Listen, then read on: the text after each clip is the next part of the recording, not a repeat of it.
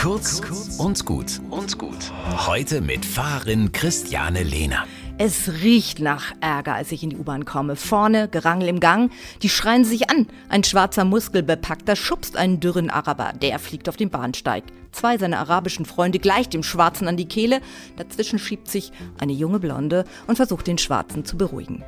Der U-Bahn-Fahrer schaltet sich ein und dirigiert die Streithähne in zwei verschiedene Wagen.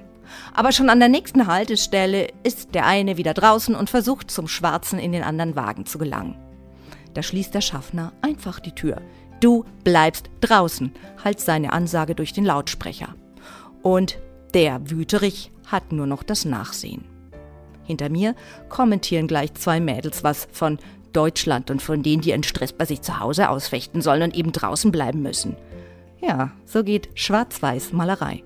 Bleibt die Frage, wo ist drin und wo ist draußen und wer ist schwarz und wer weiß, oder? Geht's nicht vielmehr darum, nach draußen katapultiert sich jeder selbst, der sich aggressiv verhält.